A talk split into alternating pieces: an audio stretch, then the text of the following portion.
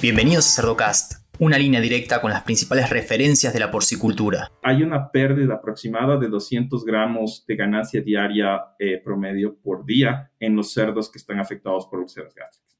¿Por qué? Porque obviamente hay una pérdida de nutrientes que no están siendo utilizados por un cerdo en crecimiento. Estoy hablando de los cerdos en engorde. Y también porque estos cerdos que tienen este, este nivel de ulceración sí tienen una reducción en el consumo. Seguimos en las redes sociales y Spotify para tener acceso a información de calidad, continua y de acceso gratuito. Hola a todos, mi nombre es Leandro del Tufo y Cerdocast solo es posible gracias al apoyo de empresas innovadoras que creen la educación continua. Drown Nutrition, líder global en nutrición animal. DSM, nutrición y salud animal, moldeando el futuro del cuidado de los cerdos. Zoetis, el líder global en salud animal Innovative Heating Technologies, pensando en energía, bienestar animal y equipos construidos para durar. El ANCO es ver crecer a nuestros animales con salud. Giga, la fusión de la sencillez y el alto desempeño. SUNY, brindando soluciones biotecnológicas con valor agregado. Provimi, Cargill, 35 años de experiencia en nutrición animal. Bueno, bienvenidos todos a un episodio de Cerdo Cast. En esta ocasión tenemos el gusto de tener con nosotros a, Juan Peralvo. ¿Sí pronuncié bien tu apellido, Juan? Sí, perfecto. Perfecto, muy bien.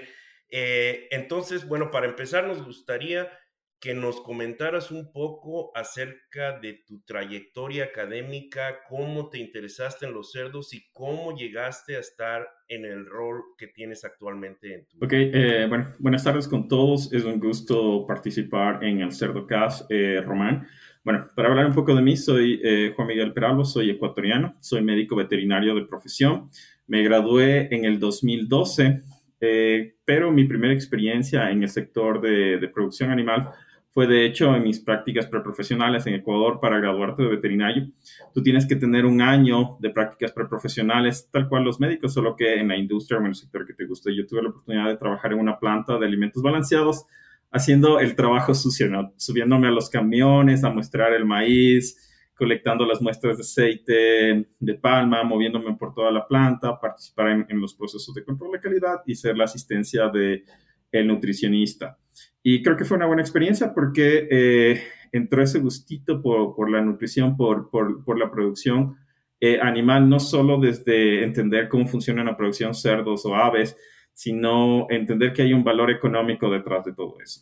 Aparte de eso, yo creo que tuve excelentes profesores en mi universidad de nutrición animal. Hay un profesor que tengo mucho aprecio, em, eh, quien fue como, yo podría decir, un mentor, eh, quien que me guió en este inicio de, de la parte de nutrición animal, se, se llama el doctor Eduardo. Entonces, es una persona que yo aprecio mucho.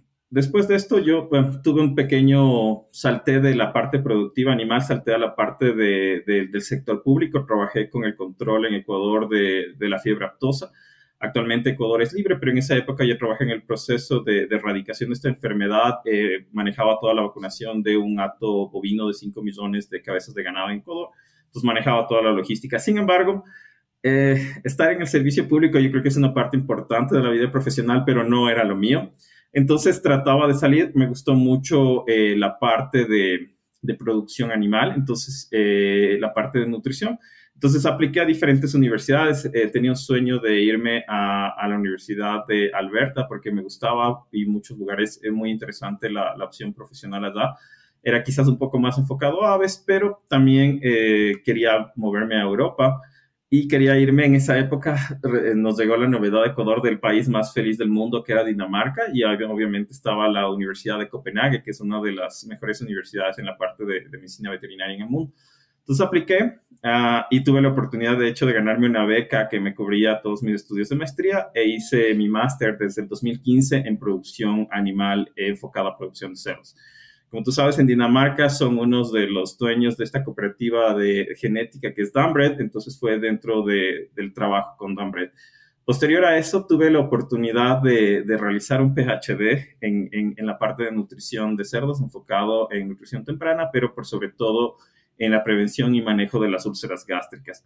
Algo como detalle es que cómo ingresé a este PhD y lo he escuchado, de hecho, en, en, varias de las entrevistas que ustedes tienen, también en la versión en inglés del Swine, es que a veces uno tiene que, dar una mano, ¿verdad? Entonces, eh, hubo una profesora eh, que, me, llamó, estábamos en, clases, dijo que estoy haciendo una prueba metabólica, ¿cuál de los ustedes chicos quiere ayudarme? Entonces yo me ofrecí voluntariamente porque en mi mente la prueba metabólica era la parte estadística, la parte de la canulización de los cerdos pero en realidad cuando llegué con camisa al, al, centro experimental me dio un balde y una espátula a recoger excremento de la, de la caja metabólica. Entonces eh, me comprometió una semana a hacer eso, entonces creo que fue un buen vínculo porque finalmente fue Eda quien me, llamó después Juan Miguel, hay esta oportunidad de un PhD, estás interesado en el tema. Entonces eh, yo creo que un consejo también es que siempre hay que dar una mano porque no, sabe, no sabes a futuro cuántas oportunidades te puede abrir. Sí, fíjate, eh, es muy bueno eso que mencionas porque eh, muchos de los estudiantes de maestría, y a lo mejor este, te, tocó a ti la experiencia, cuando estaban en la maestría ya no quieres saber nada del doctorado eh, porque ya estás cansado, y estás aburrido, y quieres salir pero estadísticamente el 75% de los estudiantes de, maestría después terminan haciendo un doctorado en algún momento. O sea que bueno, eh, eh, interesante, interesante la manera en que llegaste ahí.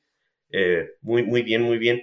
Bueno, Juan, pues ya, y, platícanos un poquito de tu rol actual, ¿qué es lo que estás haciendo ahorita? Sí, sí, súper. Mira, eh, siempre estaba involucrado en, en, mi maestría y mi PhD en la parte de nutrición de cerdos y manejo de cerdos. Sin embargo, para el 2021 teníamos la pandemia sobre nuestras espaldas. Yo tenía ya algunas oportunidades de trabajo en Dinamarca. Y eh, bueno, lamentablemente todo se cerró y dijimos, bueno, con mi familia quizás es importante regresar a Ecuador, establecernos un poco allá y esperar que todo esto pase. Tan pronto llegué a Ecuador, eh, fui contactado por Track Nutrition porque en esta época estaban buscando un nutricionista de cerdos y bueno, fue la oportunidad. Eh, estoy en Track Nutrition como nutricionista para Latinoamérica con el portafolio de cerdos, eh, no solo la parte nutricional, sino en la asistencia técnica en nuestro portafolio de aditivos. Y principalmente me encargo de la nutrición, asistencia técnica y también manejo la parte de un modelo nutricional, es un modelo económico matemático de nutrición de precisión para clientes macros, eh, donde nosotros hacemos una nutrición que es la personalización, un paso hacia adelante, es decir, involucrar los aspectos económicos del sistema productivo para encontrar un punto mucho más eficiente de retorno para nuestros clientes. Muy bien, muy interesante. Pues tienes el, eh, ahora sí que tienes tú el, el, background de, veterinario y luego de nutriólogo, que, que, a veces es un poquito difícil de encontrar, sobre todo eh, eh, en, en, las personas que, que están preparadas en, en, Estados Unidos, ¿no? Porque es, es, otro, otro tipo de formación para llegar a, a ser veterinario. Pero bueno, ya es, entrando en, en materia, Juan, eh, vamos a hablar de úlceras gástricas y, y, y, úlceras gástricas específicamente, obviamente, en cerdos. ¿Cuál es tu opinión de las úlceras gástricas, del problema que hay de úlceras en los cerdos. Danos un poquito de, la visión que hay de esto. Ya, bueno, eh, primero, las úlceras gástricas es un problema que está en la industria porcina desde, desde hace más de 100 años atrás. Em, hay reportes desde 1923, los primeros reportes de úlceras gástricas en, en, los, en los animales de granja, en los animales, en los cerdos. Sin embargo, también ha sido reportado por eh, las personas que se dedican a la cacería de cerdos salvajes, donde los cerdos salvajes también presentan úlceras gástricas. Y eh, en, la, en, la, actualidad presente, las úlceras gástricas son observadas como un problema dentro del área de bienestar animal. Y, eh, sin embargo, las úlceras gástricas están presentes tanto en la producción convencional como en la, en la producción free range o de cerdos libres, como en la producción orgánica. Obviamente la prevalencia, es decir, la proporción en la que nosotros observamos estas úlceras gástricas, varía de acuerdo al tipo de, producción, pero están presentes en todas las áreas. Y como detalle, tengo un compañero, él es español, se dedica a la cacería de, los cerdos salvajes, los wild bulls en, España. Entonces, en alguna conversación que tuve, le dije, mira, estoy trabajando en este proyecto, quizás tú has observado úlceras gástricas en los cerdos que son en la forma más natural que podrían vivir, ¿no? No, no podría haber mejor nivel de bienestar que su propio medio ambiente. Me dice, sí, de hecho, de cada, de cada 10 cerdos que abro, al menos 5 tienen úlceras gástricas, porque está presente. Pero hay que entender por qué se dan las úlceras gástricas. Las úlceras gástricas eh, normalmente se dan por procesos de inanición, donde el estómago del cerdo está eh, sin alimento y eso hace que las áreas que no están protegidas por secreción mucosa desarrollen úlceras gástricas. Entonces, es como la, la expectativa general de, de, cómo suceden las úlceras gástricas. Si hablamos sobre una prevalencia, la prevalencia varía de acuerdo al estado productivo de los animales. Normalmente nosotros solo sabemos de las úlceras gástricas cuando un veterinario que es responsable de la evaluación de la calidad de la carne o de las canales en la planta de faenamiento abre eh, los estómagos de los cerdos para evaluar. Y es de donde sabemos. Entonces, la prevalencia que nosotros obtenemos de las úlceras gástricas es cuando el animal ya está muerto. Y en este porcentaje la, prevalencia varía por país de acuerdo a la producción que tenga, pero está alrededor del 35-45% que se observa casi en todo el mundo. También existe en las cerdas, en las cerdas también una proporción de un 20-24% de úlceras gástricas. No todas tienen úlceras gástricas, por supuesto. Y eh, es lo que se sabía hasta, hasta hace tres años, que, dos años que terminé mi PhD, porque en mi proyecto evaluamos las úlceras gástricas cuando sucede. Evaluamos al destete y evaluamos 10 semanas post-destete, normalmente cuando vamos del nurturing al fattening o de la parte de recría al engorde o ceba. Y ahí observamos que ya había eh, úlceras gástricas eh, presentes en los cerdos. Y la prevalencia observada normalmente es de un 35% en los cerdos a las 10 semanas de edad. Ahora, hablar de úlceras gástricas no solo es decir úlcera como tal, porque el proceso de lesión gástrica en los cerdos va desde una queratinización, una lesión, una formación de lesiones, la úlcera como tal y finalmente cuando la úlcera, la úlcera se resuelve o, se, o, se, o, sufre un proceso de tratamiento o el problema que ocasionó esta úlcera eh, se remueve, estas úlceras se sanan, pero al sanarse forman un tejido fibroso que de cierta manera genera una estenosis esofagial en los cerdos. Entonces eh, tenemos eh, paraqueratosis, lesiones, úlceras y una estenosis esofagial.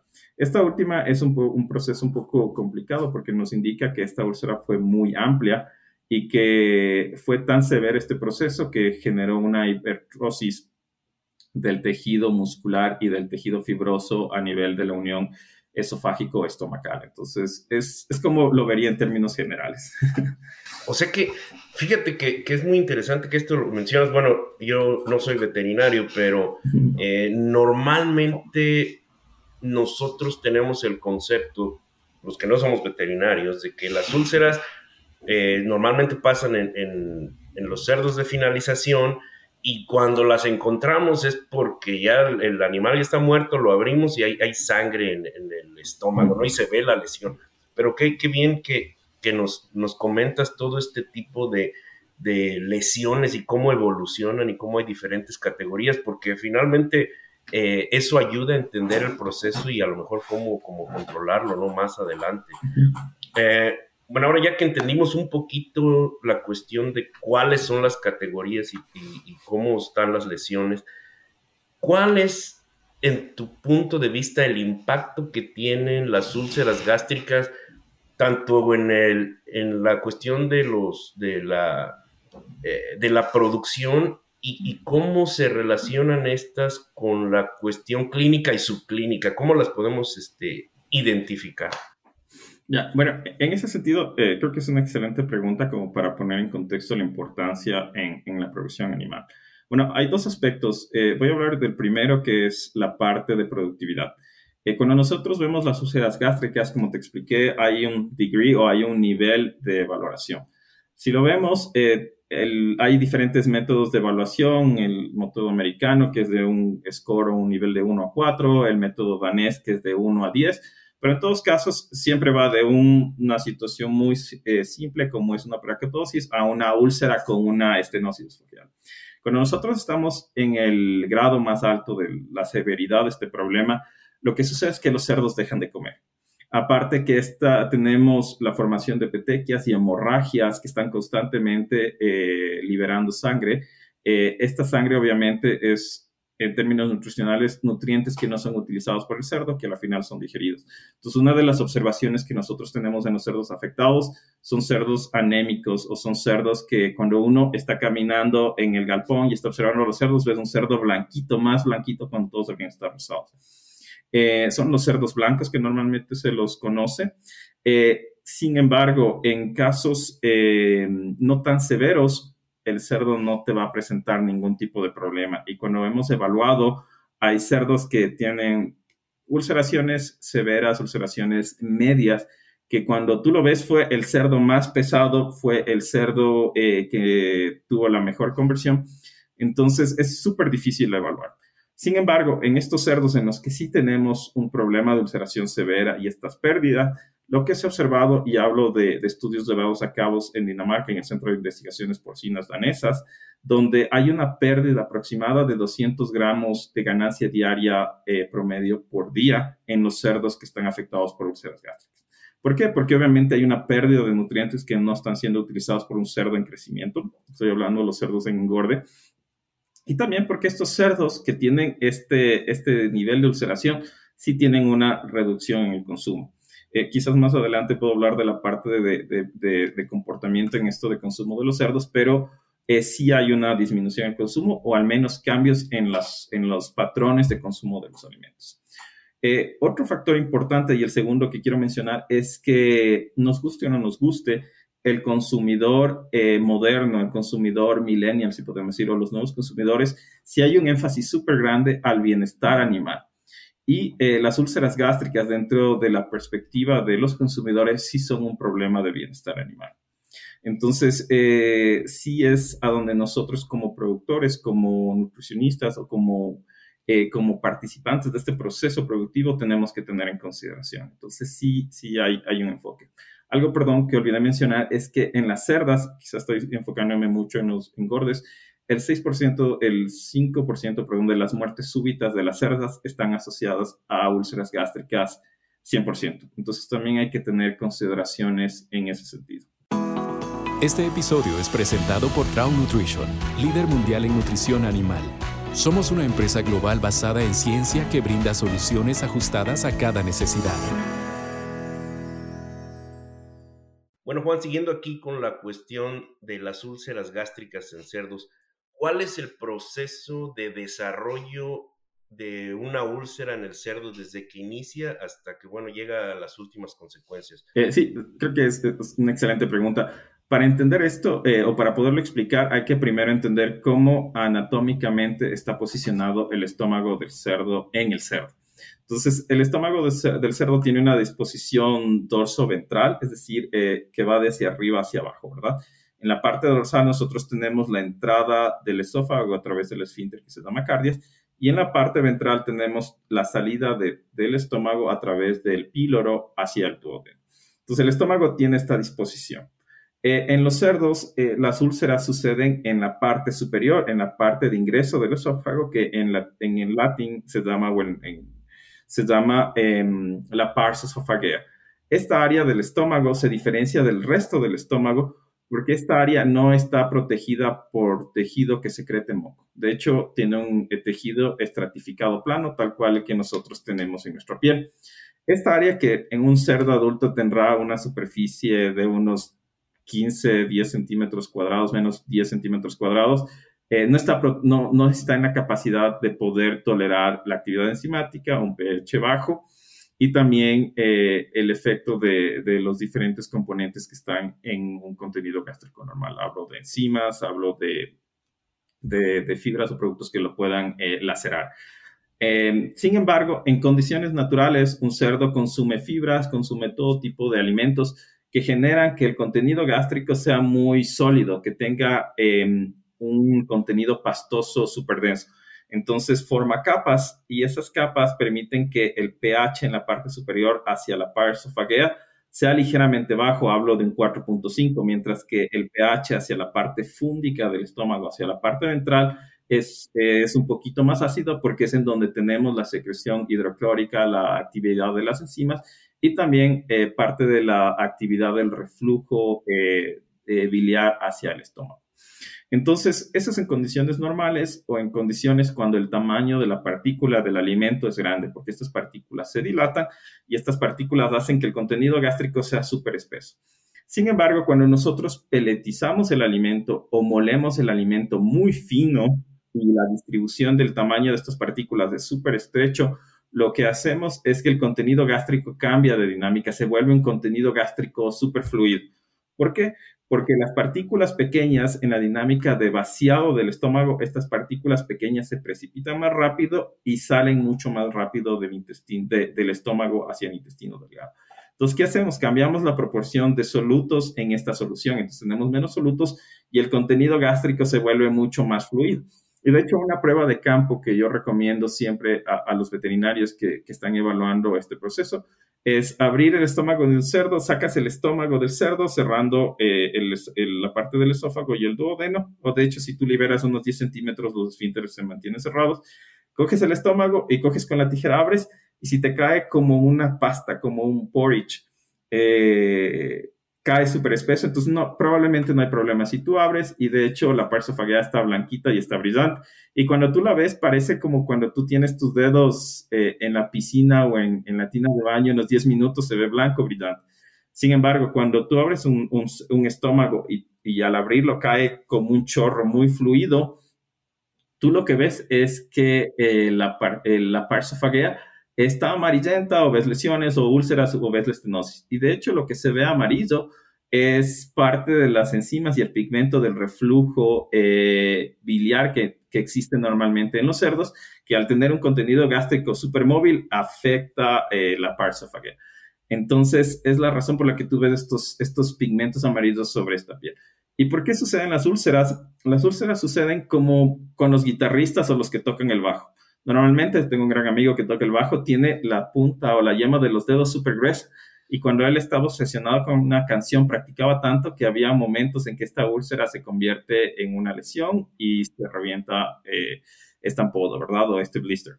Entonces, ¿qué sucede? Lo mismo sucede con las úlceras gástricas. Este engrosamiento del tejido epitelial es una respuesta eh, normal de los mamíferos para eh, una lesión. Entonces, esta queratosis o paraqueratosis que nosotros observamos en los cerdos es normal porque es una respuesta de defensa, que es una hipertrofia del tejido para evitar que esta lesión siga avanzando.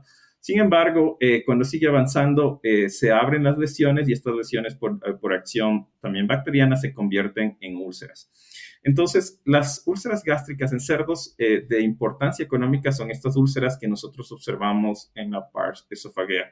En los cerdos, a diferencia de los humanos que también tenemos úlceras gástricas, eh, no existen úlceras en la zona ventral o mucosa, porque no, no es como funciona la dinámica de ulceración. Entonces es importante diferenciar sobre todo a, muchos de, de, las personas involucradas en la parte de producción de cerdos que escuchan úlceras y la primera idea es úlceras en la zona ventral o úlceras asociadas con Helicobacter pylori, que es muy común en humanos, ¿verdad?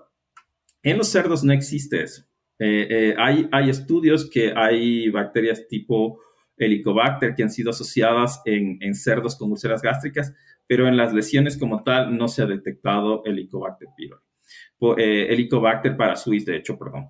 Sin embargo, em, hay úlceras en la parte ventral en cerdos, pero son, son en, son en muy, muy escasas y normalmente son asociados a problemas de una caída de la inmunidad y son por, por procesos micóticos que, que sí están descritas en la literatura científica, pero es súper, súper raro que tú las observes. O, también yo las he observado en casos de intoxicación en los cerdos que también se forman úlceras, pero es súper aislado. muy, muy interesante porque sí, este, ahora que mencionas eh, eh, todas estas lesiones y y este tejido amarillento, este, material amarillento que se ve en el estómago, bueno, ya, ya nos, nos diste una muy, buena explicación de lo que, de lo que pasa.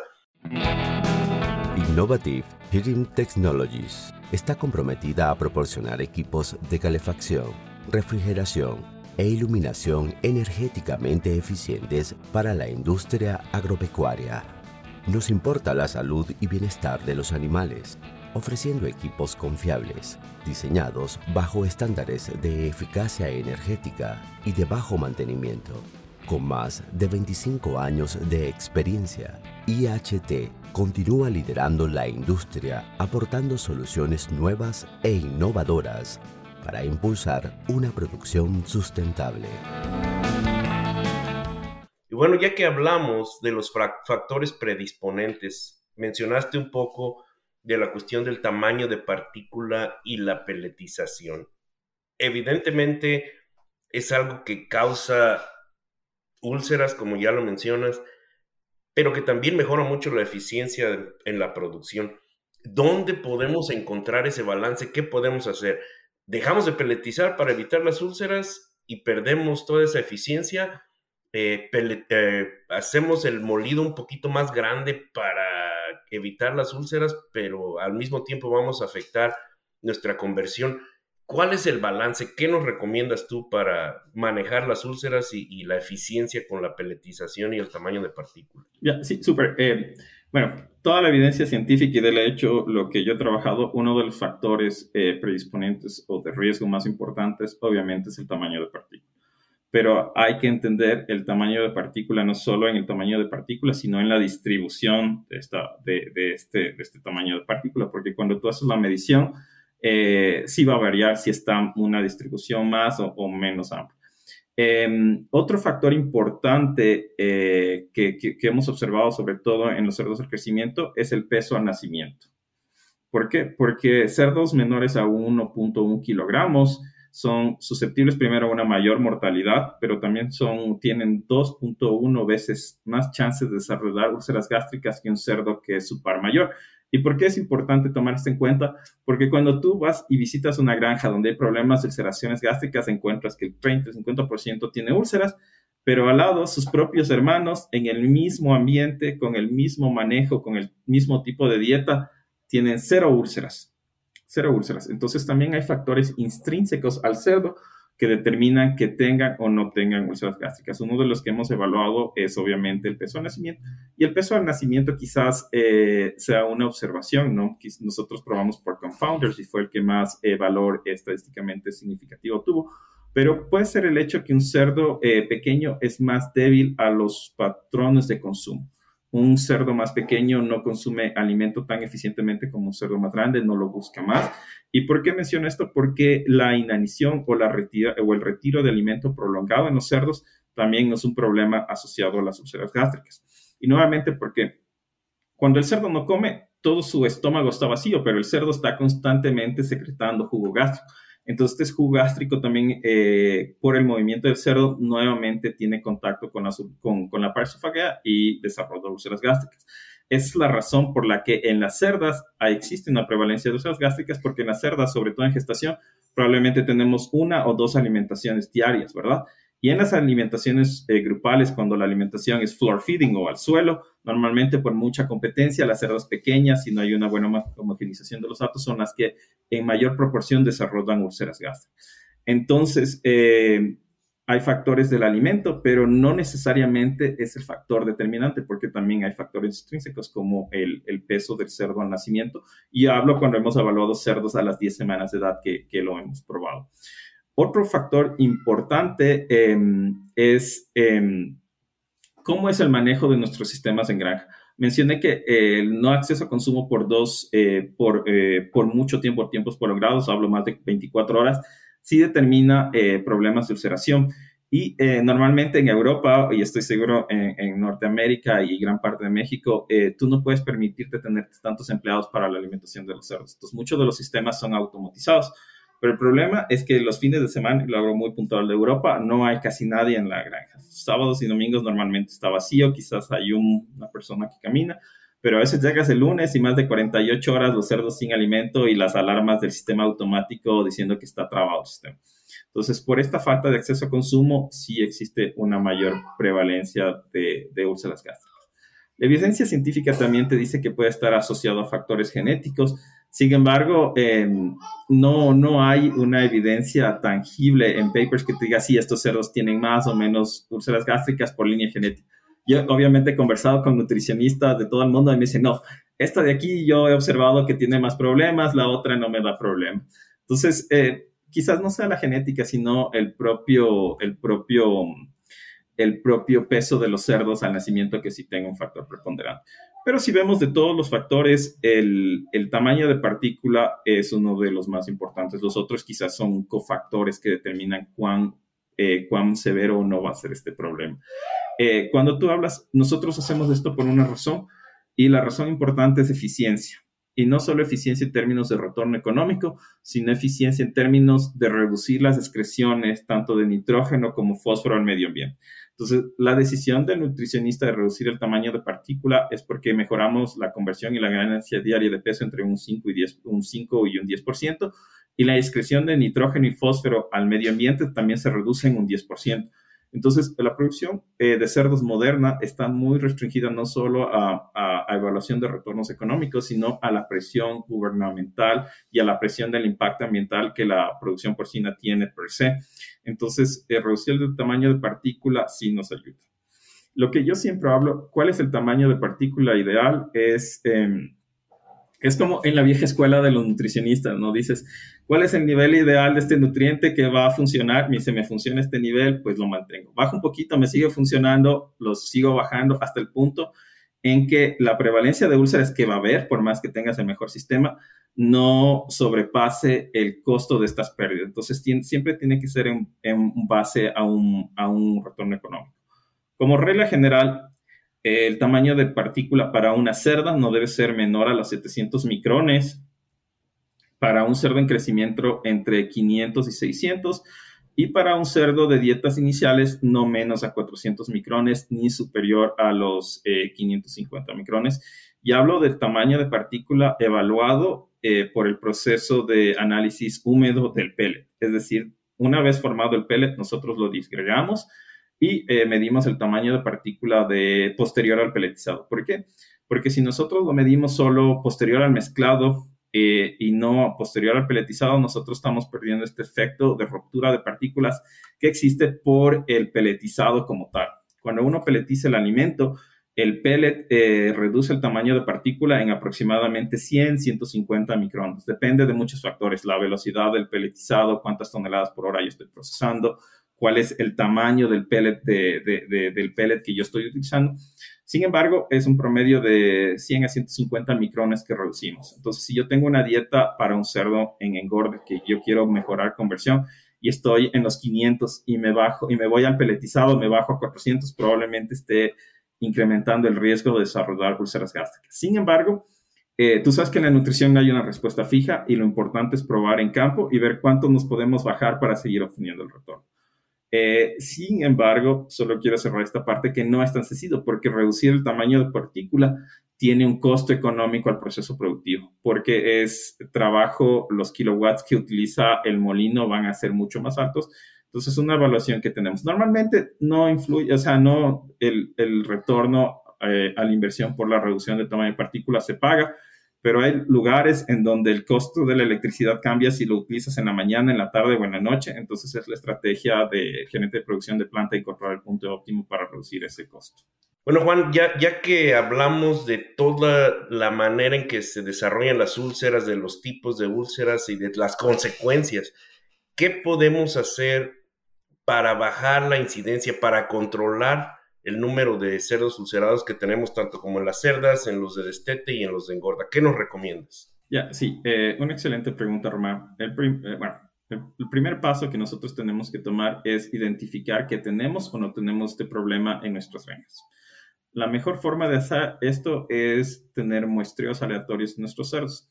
Eh, estadísticamente, y nosotros lo hemos probado con, con, los papers que hemos trabajado, con 20 cerdos o 20 lechones que tú los selecciones de manera eh, aleatoria por cada galpón, te da un indicio muy importante de cuál es la prevalencia de las ulceraciones gástricas. ¿Por qué? Y tomo ah, un refrán que dice que lo común comúnmente sucede y es porque las úlceras gástricas tienen una prevalencia relativa alta, que es un 35%. Eso quiere decir que eh, cuando yo tengo algo que es muy común, estadísticamente el tamaño muestreal es mucho más pequeño porque la probabilidad de observar este evento es súper alta. Entonces, con 20 animales por galpón te da un buen indicio de cuál es la prevalencia de esta enfermedad en granja. ¿Por qué también no tenemos que mostrar tanto? Porque hay un costo económico, ¿no? No, creo que un granjero esté feliz de que esto se, se haga en su granja. Por otro lado, es que las úlceras gástricas, y lo hablo de experiencia propia en, en los trabajos que hemos hecho, Tú vas a una granja en un año y la prevalencia está al 35%. Vas al siguiente año, está al 12%. Y vas al siguiente año y está a un 40%. Entonces no es un problema que 100% esté presente en las granjas. Por otro lado, es importante que esta información se comunique entre productores y entre la empresa que nos provee el alimento. ¿Por qué? Porque normalmente el nutricionista te da, eh, atiende varias granjas y lo que está sucediendo en una granja probablemente sucede en otra granja. Eh, otro factor importante es prestar mucha atención y controlar a los sistemas de alimentación automática porque estos sistemas son muy proclives a bloqueos, ¿verdad? Entonces es importante que esto esté funcionando bien para evitar periodos largos de tiempo de, ayuno involuntario.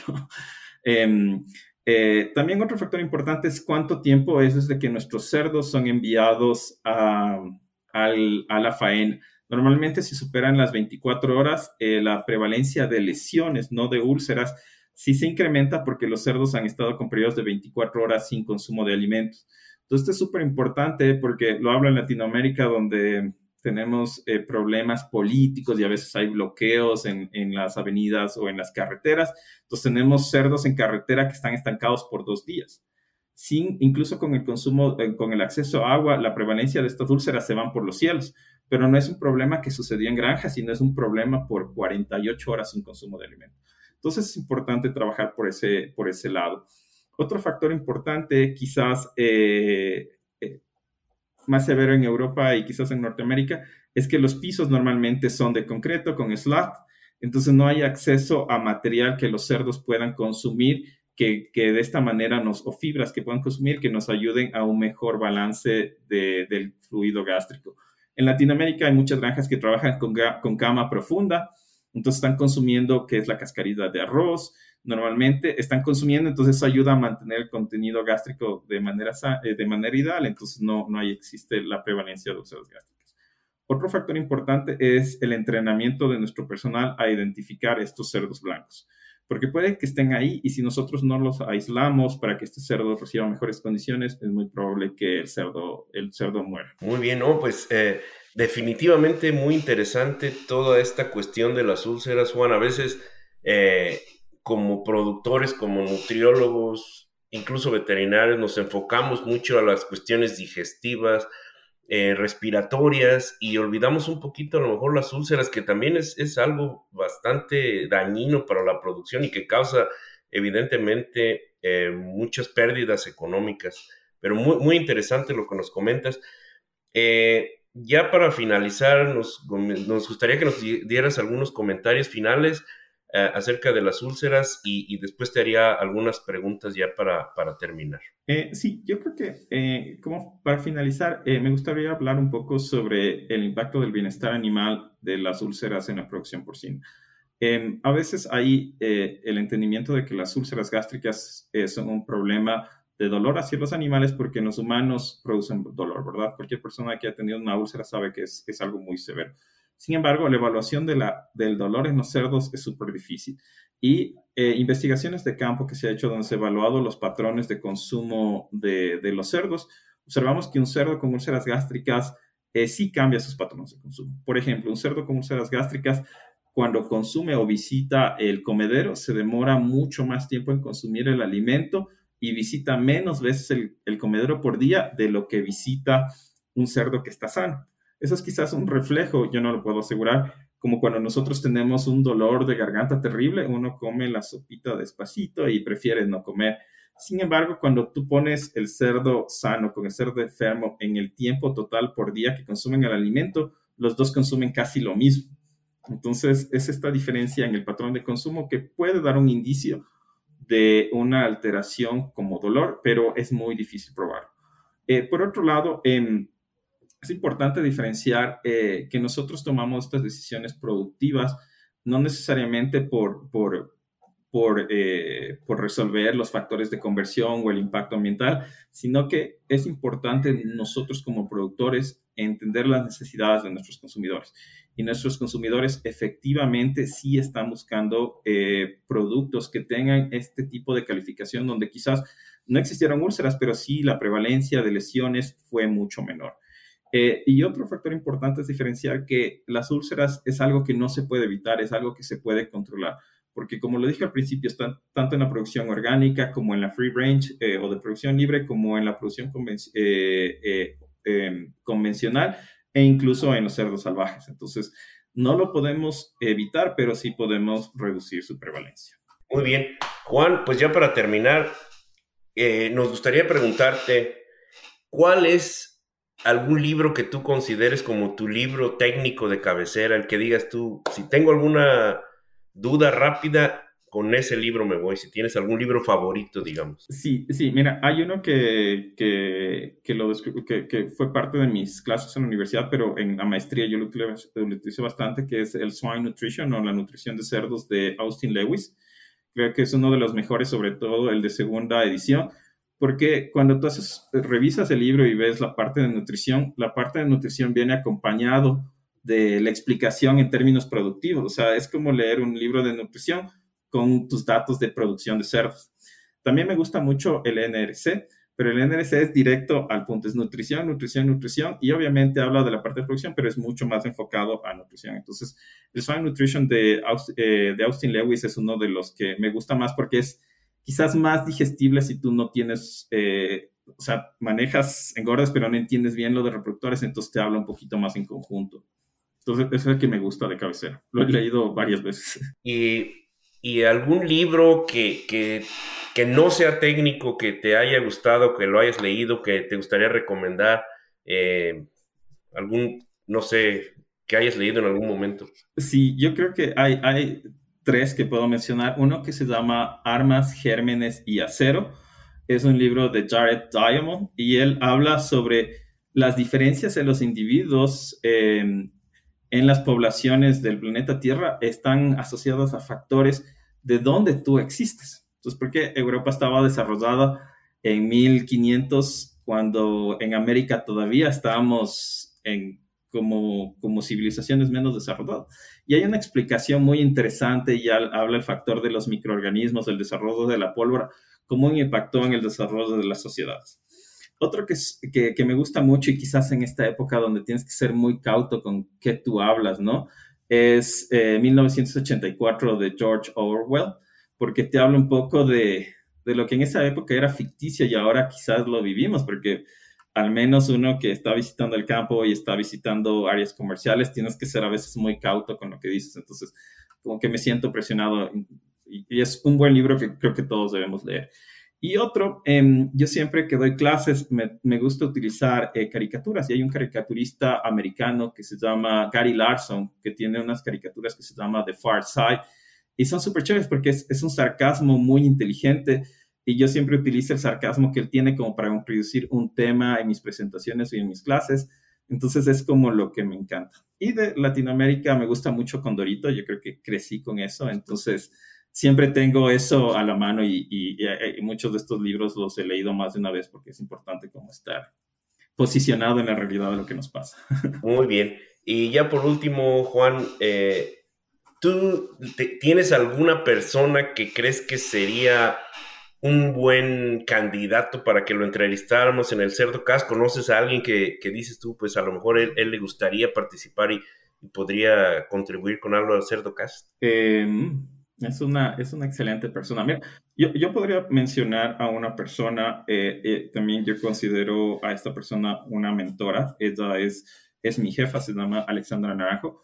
Eh, yo creo que yo manejo muy bien la parte de cerdos, pero la realidad es que un nutricionista tiene que ser un nutricionista 4x4. Uno no puede ser un nutricionista Mercedes-Benz, uno tiene que ser un nutricionista Toyota Land Cruise. ¿Por qué? Porque tú tienes que saber de avicultura, tienes que saber de acuacultura. Obviamente cada área es una especialización en Europa, en Estados Unidos, pero la condición latinoamericana es distinta. Tú tienes que moverte por todas las áreas. Entonces, no es que tienes que ser un sabiendo en todo, pero sí es importante tener un conocimiento de todas las áreas. Y, y, es mi jefa y es alguien que sabe de todo mucho. Y creo que es importante desde la perspectiva nutricionista, sobre todo cuando tú quieres avanzar un poco más a una parte eh, gerencial o, o, administración de proyectos grandes, entender que hay muchas decisiones que no se toman solo por saber algo específico de la nutrición de cerdos o de aves, sino también por entender el mercado global como tal. Entonces, quizás sea una recomendación que yo podría dar. Juan, excelente, muy ilustrativa la, la plática. Nos has eh, explicado ahora sí que con detalles altamente técnicos y detalles más sencillos, más aplicables cómo podemos identificar las úlceras, cómo podemos prevenirlas, cuáles son las razones. Creo que todos nos vamos a ir con algo muy, muy bueno de, de la plática contigo. Me gustaría nuevamente agradecerte que hayas aceptado estar con nosotros y que hayas compartido tus conocimientos de, de úlceras gástricas y, y, pues gracias nuevamente y esperemos que por ahí pues, tengamos la oportunidad de platicar nuevamente. Ya, un gusto de, de mi parte y, y, bueno, siempre atento para conversar. Muchas gracias, porque Que estén muy bien. Y a los que llegan hasta acá, les pido que piensen también en otros profesionales de la industria porcina y le compartan este episodio para que todos podamos sacarle provecho al hablar de los principales referentes de la porcicultura. Un abrazo grande y hasta el próximo episodio.